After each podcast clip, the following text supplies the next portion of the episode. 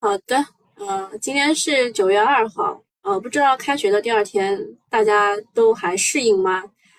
啊，就是因为我们现在啊，很多的基金经理他们的孩子啊，基本上都是上幼儿园和小学的，呃，所以呢，一旦开学了，其实他们研究股市的时间呢，会就就是就开盘的时间，就是会看的会更多一点。当然，晚上研究的会稍微少一点，因为晚上要辅导作业嘛，对吧？嗯，所以就是开学的第二天，问大家还适不适应？那昨天其实是深成指是破新低的。刚刚大家其实我在听的那个，你们应该也听到了，就是呃宁德时代已经是连跌七天了，然后创业板呢是被宁德时代给裹挟着的一一只这个一个指数，对吧？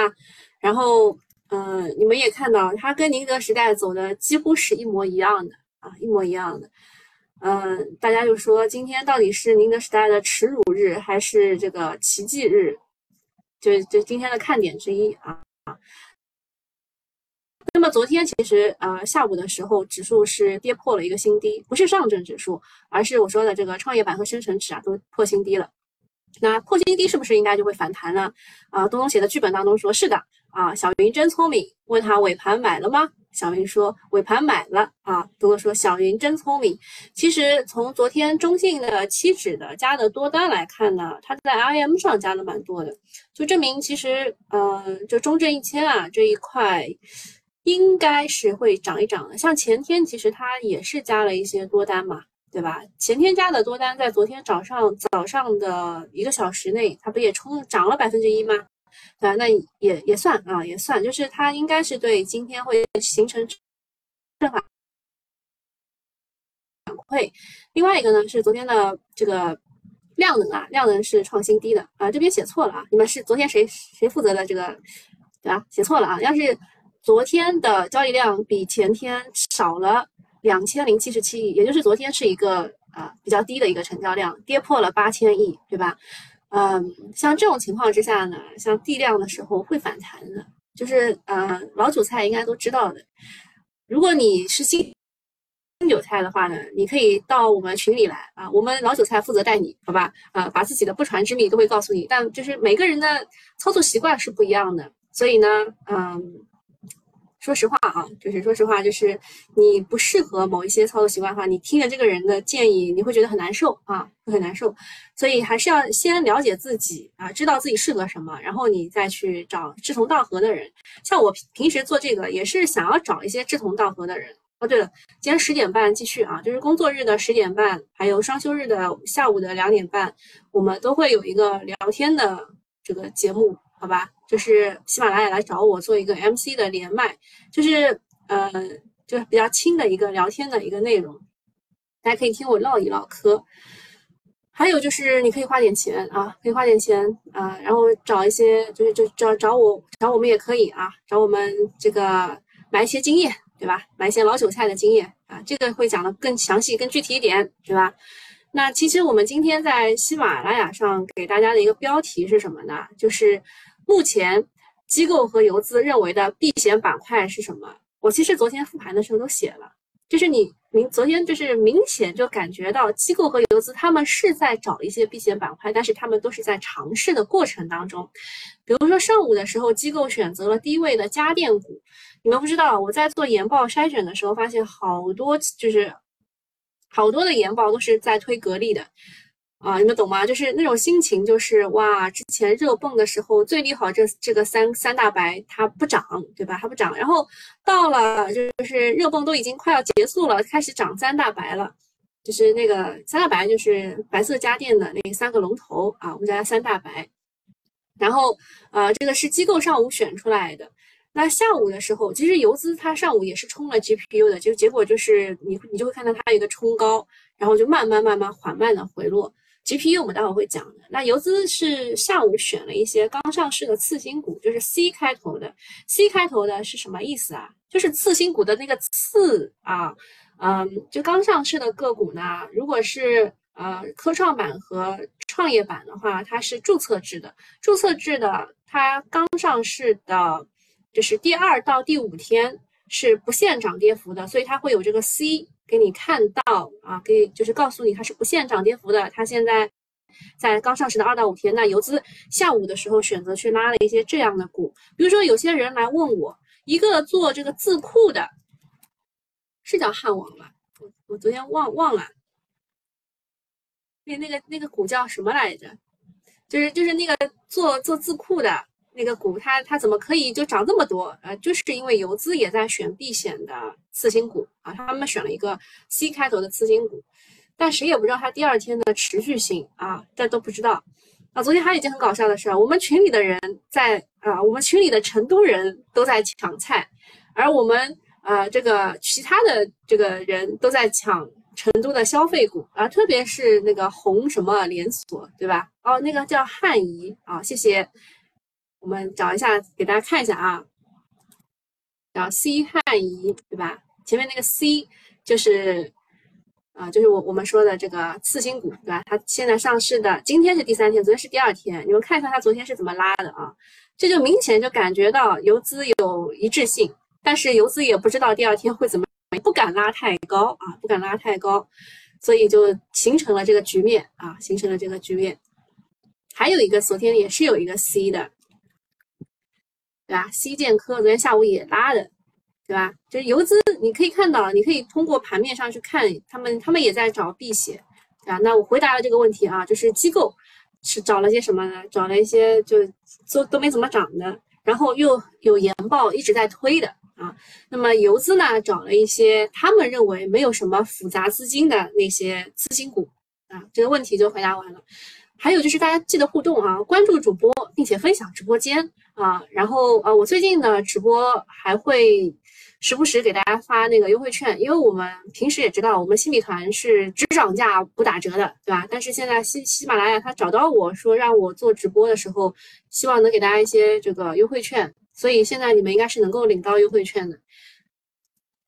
就是老老用户可以在你的新米团的这个名牌当中看到的，我看到有人已经领好续费了啊。然后这个是就第一点啊，第一点就是昨天啊这个量减少了两千多亿，到了八千亿以下。其次呢，这个宁王它已经七连跌了，今天能不能这个变成奇迹日啊？就是然后第三点就是就大资金都想往哪里去避险，就我们今天讲清楚这三点。然后再讲一下昨天复盘的事情。那昨天其实早上的时候啊，还是企稳的。你们知道现在这个券商他写写写文章啊，都喜欢造词。比如说我们在疫情期间就造了很多新的词，对吧？我就不一一数了。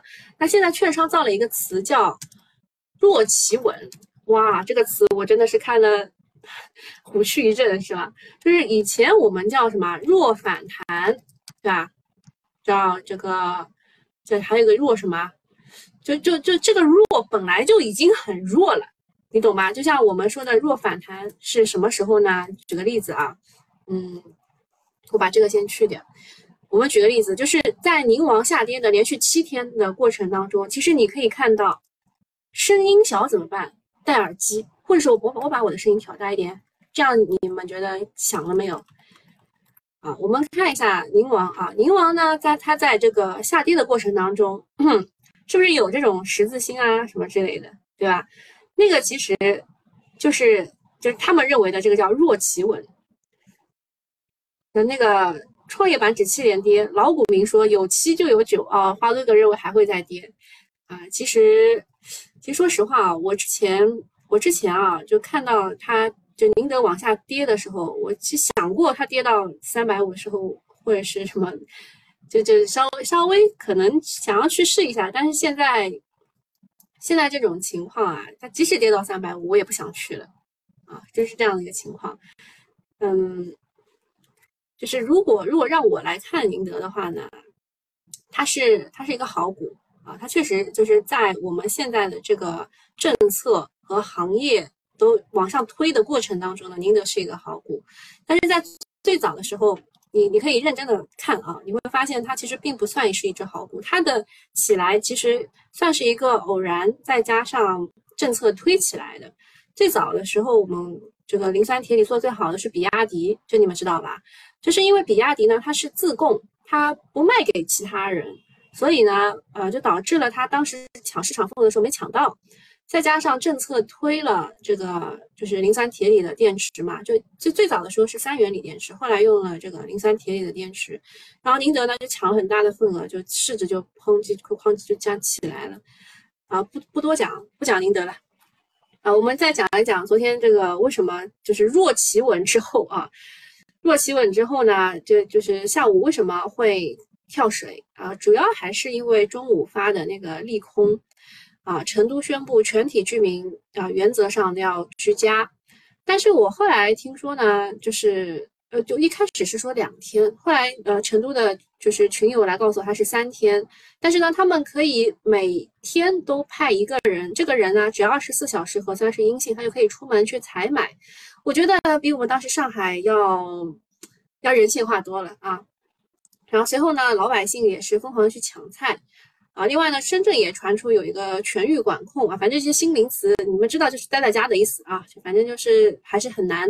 各地疫情的反复呢，就把市场给吓尿了。后疫情的旅游酒店大消费集体大跌，呃，但是有一些大消费也拉升了，对吧？就成都的那些。不过呢，深圳连夜辟谣了，而成都的疫情呢，应该也没有这么严重啊，都希望他们早点过去。另外呢，昨天这个成交量创了历史的地量，然后宁德也是七连跌，这刚刚讲过了啊，说人心散了，队伍不好带了，对吧？连我这种就是看估值的人也觉得它贵了啊。那么就但是越悲观越不要失去信心，行情总是在绝望当中诞生的，这个就是熬鸡汤，对吧？我发现我熬鸡汤不如某一些主播，但是我十点半准备开始跟大家呃聊一聊，也不是熬鸡汤，就是聊一聊。嗯，聊一聊这个行业的这个行业怎么选。昨天讲的是以宏观为主的，然后今天讲中观啊，中观就是讲行业。然后在这个地量缩量的背景之下，啊，会不会地量见地价？然后就反正先苟住吧。啊，其实前两天的时候跟大家说要省着点亏，对吧？省着点亏。啊，就现在你在割肉也是不合算的。大家再讲讲 GPU 的事情，GPU 的这个事情就是反反复复，让人觉得摸不着头脑。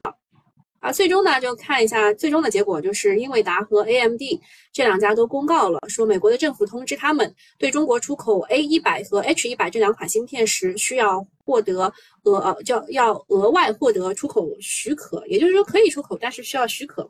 那其实就是美国政府说可以就可以，对吧？那这个消息就刺激了芯片板块昨天的高开啊，是昨天的高开，然后之之后呢，芯片板块一路被砸到绿盘。啊，然后那种冲高几乎涨了百分之十几的那些呢，也被砸到只涨百分之四五这样。嗯，芯片板块短期炒作已经退潮了，之前炒 chiplet 的时候还是很很火的，是吧？啊，目前在明显的下降通道里，反正是要注意风险的。其实这件事情呢，对英伟达的利空更大一些，因为你知道这个芯片啊，它的这个我们也知道摩尔定律啊什么之类的，就是它的更新换代是很快的。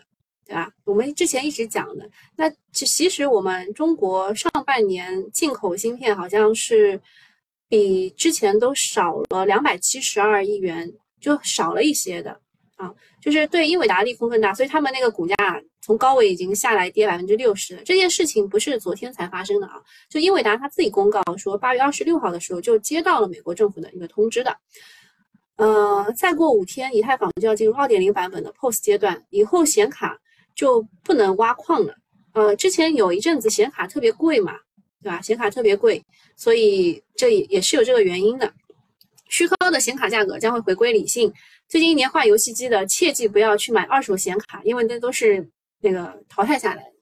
然后之前不是老巫婆这个串访台湾嘛，对吧？这件事情，然后大家都说这个。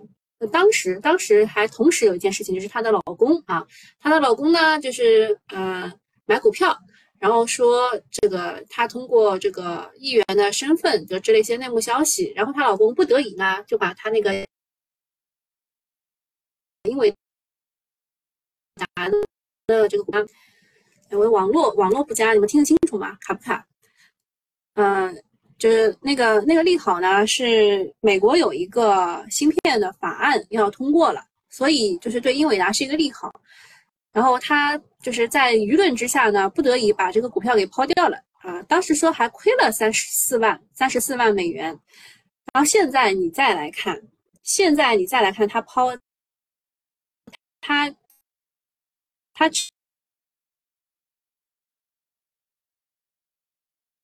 不跑掉的话，它应该就是好事者啊，去计算了一下，它应该亏六十万。所以你说它这个真的是真的是精准减持啊，对吧？啊，这个事情其实是反反复复，后来终于被我搞明白了。这个事情呢是八月三十一号说，美美国的政府命令 说，那个英伟达 AMD 停止向中国销售部分高性能的 GPU。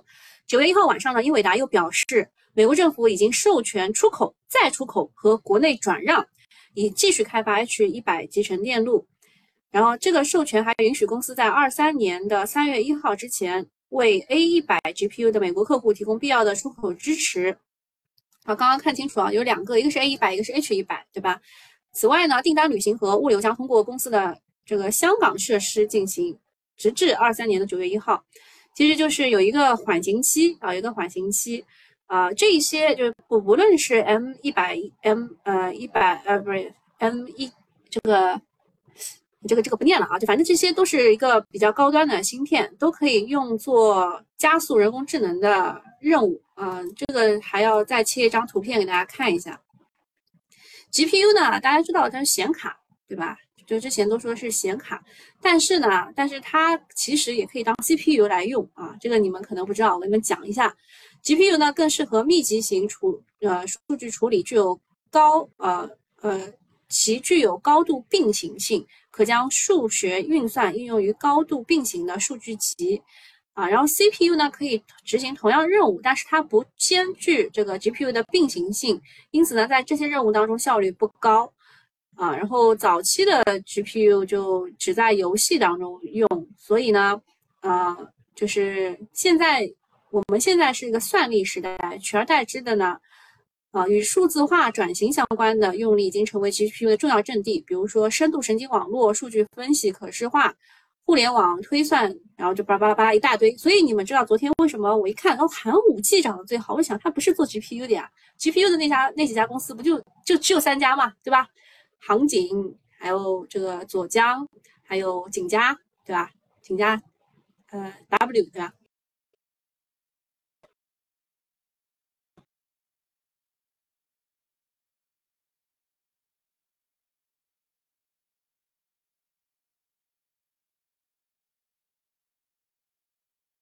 其实 GPU 也是可以用在算力这一块的，对吧？那么它的两两大类的应用，一个是图显，就是我们说的这个显卡，还有一个是计算。图显呢是用在 PC 电脑上面的，就是你们要开一个很，就是就是打一个很很就是很耗费这个显卡的游戏的时候，你们会知道的。然后，嗯，PC 的话，就它的出货量达到了三点九四亿片。那么现在元宇宙 AR VR 也是为 GPU 带来了潜在的增量。然后啊，这个刚刚是图显啊，图显。然后下面是计算，计算的话，GPU 的服务器是 AI 加速方案的首选。刚刚讲过了，因为它可以并行嘛，它可以并行，所以就是选 GPU 而不选 CPU。还有一种叫 DPU 的东西，你们昨天晚上有没有被科普过啊？就就。不多讲，不多讲。然后现在这个市场上是英特尔、英伟达和 AMD 三足鼎立啊，所以这个美国政府让这个英英伟达和和这个 AMD 不要给我们出口。那这个东吴证券说，我们现在 GPU 的商啊设计商啊，如果不用他们那个，就就要这个什么孤独奋勇一条路啊。昨天这个科创板日报先发的，科创板日报是财联社旗下的。知道一下啊，就是他们很会造概念啊。那么他们给的这个表格是这个样子的啊，就看一眼看一眼啊。你像这个这个景嘉微啊，他他说是有 GPU 还有 CPU 什么之类的，就是反正就 GPU 和 CPU 现在就混着炒了啊。知道一下，大概是这么些个股啊，大概是这么些个股。我看一下我有没有被警告啊，没有。十点半是公开的吗？是的，十点半就是公开，就是聊天，然后你们也可以举手，然后来聊天，好吧？啊，下一个事儿啊，GPU 的事儿我们讲讲完了，对吧？就是二十六号的时候就已经知道这个事情了。那你要知道这个，可能财联社他们，嗯，不讲啊。然后那个英伟达的。这个 CEO 他有一一封内部邮邮件，是说这个英伟达将提供 A 一百最佳的替代产品给中国的客户。就是这件事情伤害最大的，我们说的就是英伟达。啊。然后英伟达的股票昨天也是狂跌，对吧？狂跌。那 GPU 这个东西呢，其实没有什么生态的壁垒，你可以靠堆这个堆面积、堆核心数量去提升它的性能。啊，现在就是美国这个事情呢，是中国这个官方说是它是自断手脚啊。然后下一个事情呢，就是昨天除了比亚迪以外，其他的新能源车都公布了八月份的销量。嗯，你们可以看一下啊，就是销量是这一些，反正就超超万辆、超万台，对吧？超一万台其实就是合格线。那比较让大家关注的是谁呢？是赛力斯啊，赛力斯是以前的小康股份，它改名了啊，它改名了，它是和华为一起合作开发汽。车的一家公司，小康以前涨多多少啊？对吧？那现在这个赛力斯呢？它它这个销量呢？它同比增长了百分之三百一十点七七啊，四舍五入下就是百分之三百一十一。它销量是一万四千六百四十四台。之前我说这个赛力斯也销量是一万多台，对吧？但是啊，但是就是我一开始认为可能就是卖面子啊，或者是啊华为的这个旗下。的这个这个叫这个线下商，就是去推广什么的，嗯，但是没有想到呢，它还能同呃环比继续的增长百分之十，我觉得这可能是有一些超预期了，啊，另外就是还有一个是不太好的，就是理想，理想呢它只卖了四千多辆，直接腰斩了。之前不是那个理想理想 L 九对吧？理想 L 九就是不是狂卖嘛？但是啊，也是因为这个。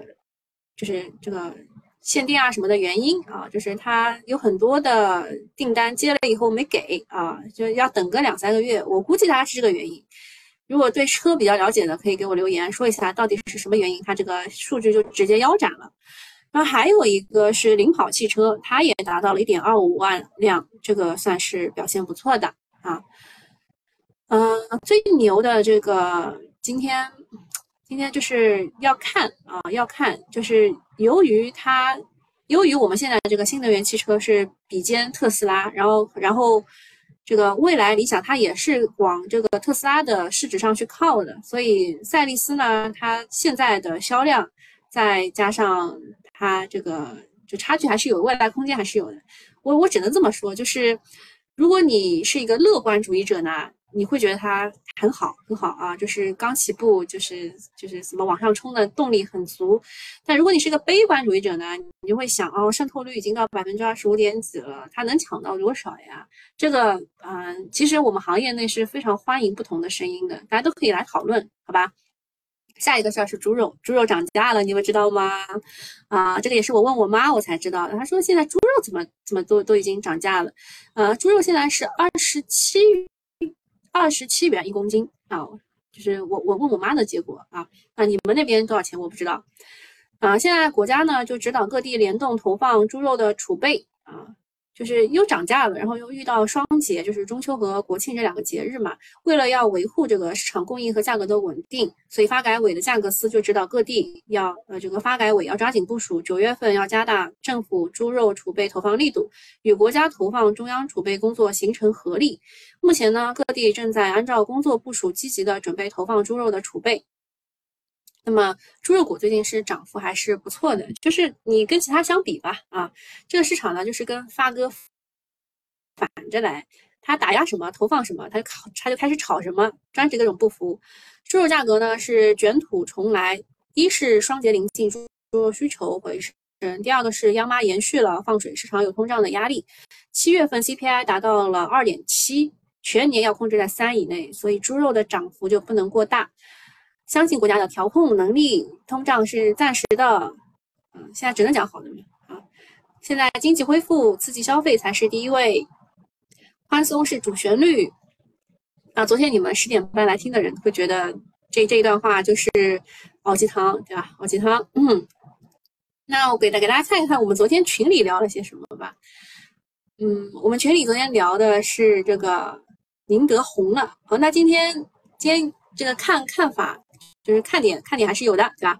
我当时在这儿给他画了一条线啊，我当时给他画一条线，我觉得跌到这儿应该差不多了。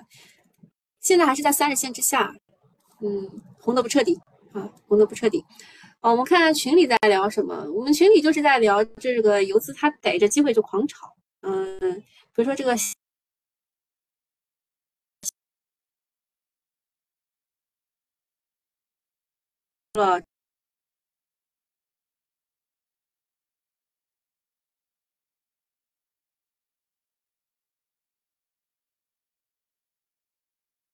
和也借助同一传闻走出了三板。啊，宝利联合是贵州的一个电子雷管的企业，你们知道没有啊？然后成都路桥呢是两连板，也是因为这个降王府酒、降王府酒要借壳的这个传闻，但不是，唉，我我们群里其实花哥哥他老早就。就是就是提提示大家过啊，就说这个那这个位置，他说这个风险很小，他是在这个位置提示的啊。嗯，接盘方可能是这个酱酒的新锐酱王府酒业啊，比邻茅台酒厂，就它离茅台酒厂非常的近啊，也是在贵州的。然后环球应物呢，是因为西凤酒的借壳传闻，就是白酒就是现在炒借壳啦，世上没有不透风的墙，有时候传闻一。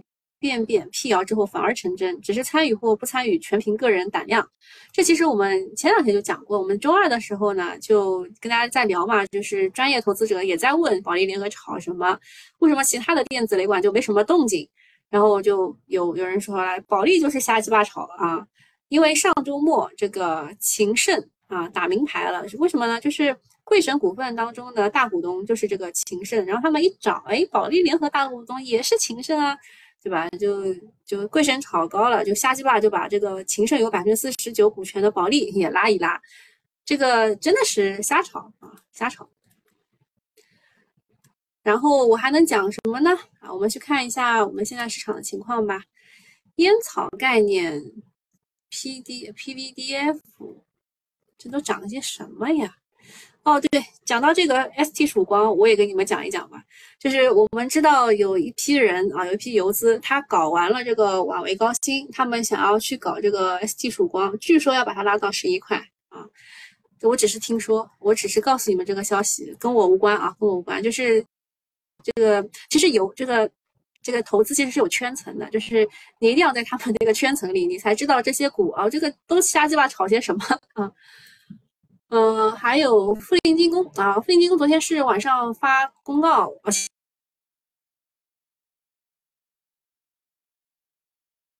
其实是赣锋先发的公告。公司本来就是在和宁德合作嘛，他们要搞这个磷酸锰铁锂啊。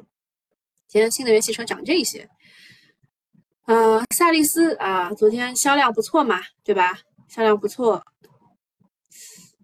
这个一周内啊，当时我吐槽的是在这里啊，说一周内突破六千台啊，就是我当时吐槽在这里，它哐就就涨涨上去了，对吧？没有想到啊，没有想到。嗯，还能讲什么呢？讲一讲鬼故事也可以啊，就是其实其实，在我们交易欧洲的这个能源危机的时候，现在也出现了一些鬼故事。啊，可以讲一讲，待会儿讲吧。现在是现在涨了这些，比如说传艺科技，它是因为钠离子电池涨的，但是它把它封到了这个的板块里面，没有什么那个，对吧？九峰也是因为海气加陆气这个涨的，海能嘛跌了多了，这这些其实都是 ING 那个运输啊，排的前五个，好。我们去讲一一下这个鬼故事的事情吧。就是传闻说，欧盟正在紧急定制方案，要调整电价和天然气价格的关联机制，并进行长期的电力市场结构性改革。其实就是他们想给这些就是能源的价格定一个上限啊，定一个上限。此外呢，欧盟的储气进度快于预期，或将提前一个月完成计划。这昨天我也跟你们讲了啊，就是他为什么可以提前完成一个计划呢？是因为他们先看了德国和法国的数据，说他们的储气量已经达到百分之九十了，可以提前一个月完成计划。但是你想，他储的气，他到底能用多久？他下个月能不能再储这点气，都是一个问题啊，都是一个问题。那受这两个消息影响呢，欧洲的部分国家的天然气价格和实时电价短时间出现了大幅的下跌。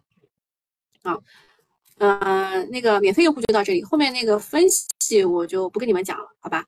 什么车速好快，我完全没有感觉到我在开车啊，你没有证据哈。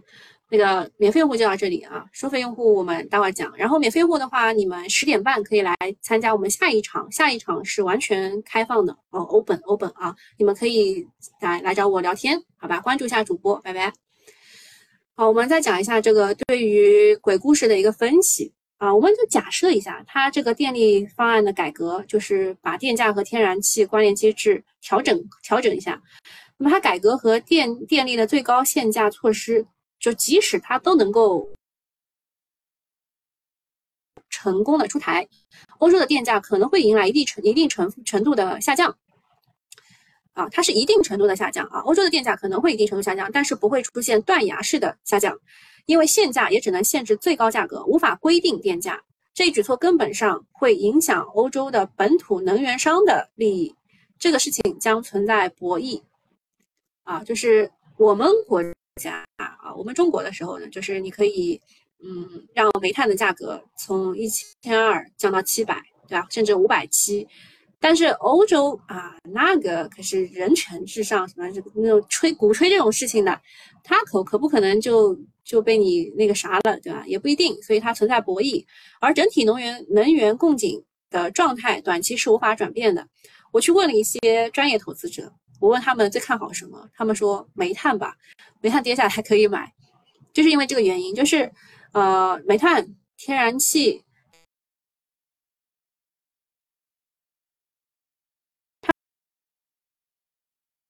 们的这个期货价格虽然在下跌，但是昨天煤炭股不是大，我这边。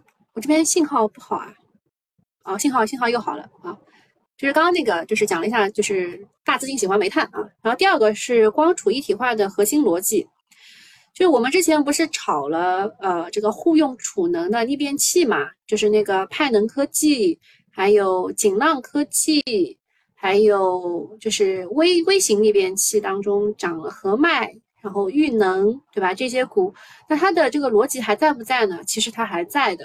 它的核心逻辑是来自于家储经济性，就是如果啊，如果这个欧洲的电价，它就是只要超过两百欧一兆瓦小时的这个电价，那么家储纯的家储就已经会有不错的经济性了。那它如果就是它规定最高的电价，比如说八百。对吧？那没有没有问题啊，两百也是 OK 的呀，对吧？就是只要它超过这个电价，它超过两百欧啊一兆瓦时的话，那就是大家还是想要去做这个互用储能的啊。那么前段时间电价是畸高，若调整至合理的电价水平，在能源短缺啊紧缺不变的前提条件条件下，更利于行业的长期发展。所以就是光伏和储能这两个板块啊，其实。可以继续看，就是它的景气度还是在的，只不过是那一批啊抱团的基金资金啊，他们在疯狂出逃。第三个事情是风光爆发的驱动是来自于绿色能源化和自己化，储能的爆发的核心驱动本质逻辑还是新能源占比增加对波动性的增加。这种趋势，除非是你正伪双碳，就是就大家都不搞碳中和啊，不不搞碳达峰碳中和了。那除非是发生这件事情以外，这个景气度还是在的啊，不然不会以俄乌冲突电价呃这个略微回落为转移。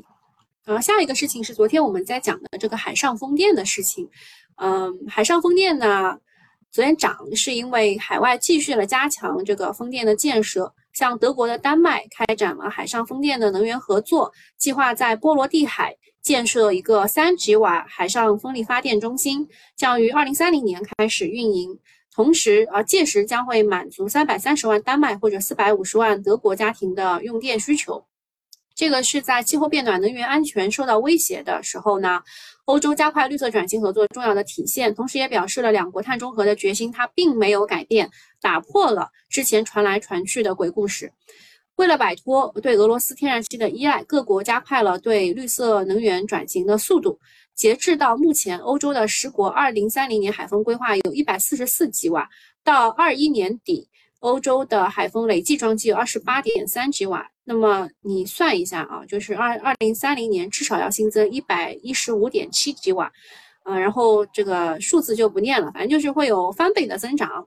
目前呢，电啊风电的行业降本增效速度比较快啊，继续会看好风电行业的发展，未来龙头有望出海，成为第二条增长曲线。嗯，这当中其实我们昨天讲的这些事情呢，呃，就这是昨天的 PPT 啊，如果你没有看到的话，就补充一下。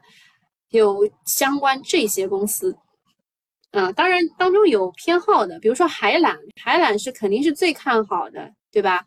然后还有一些施工船也是可以看的，锻造件、轴承啊这些，还有叶片，叶片大型化了嘛？那个十九到呃十八到十九米的这个叶轮很很紧缺，对吧？这些都可以看一看。然后未来这个，因为 Vistas 的这个碳纤维它已经到期了。啊，这个碳纤维的专利啊，它到期了。那么碳纤维这一块也是可以看一看的。另外还有一些个股啊，还有一些个股，昨天也都讲过了，你们可以去看昨天的回放。如果看不了回放的话，再再讲一下吧。啊，风电这一块，风电这一块呢是有这些个股啊，呃，解释一下吧。嗯，中传科技呢，它是以以前不是做这一块的，但是它后来呢。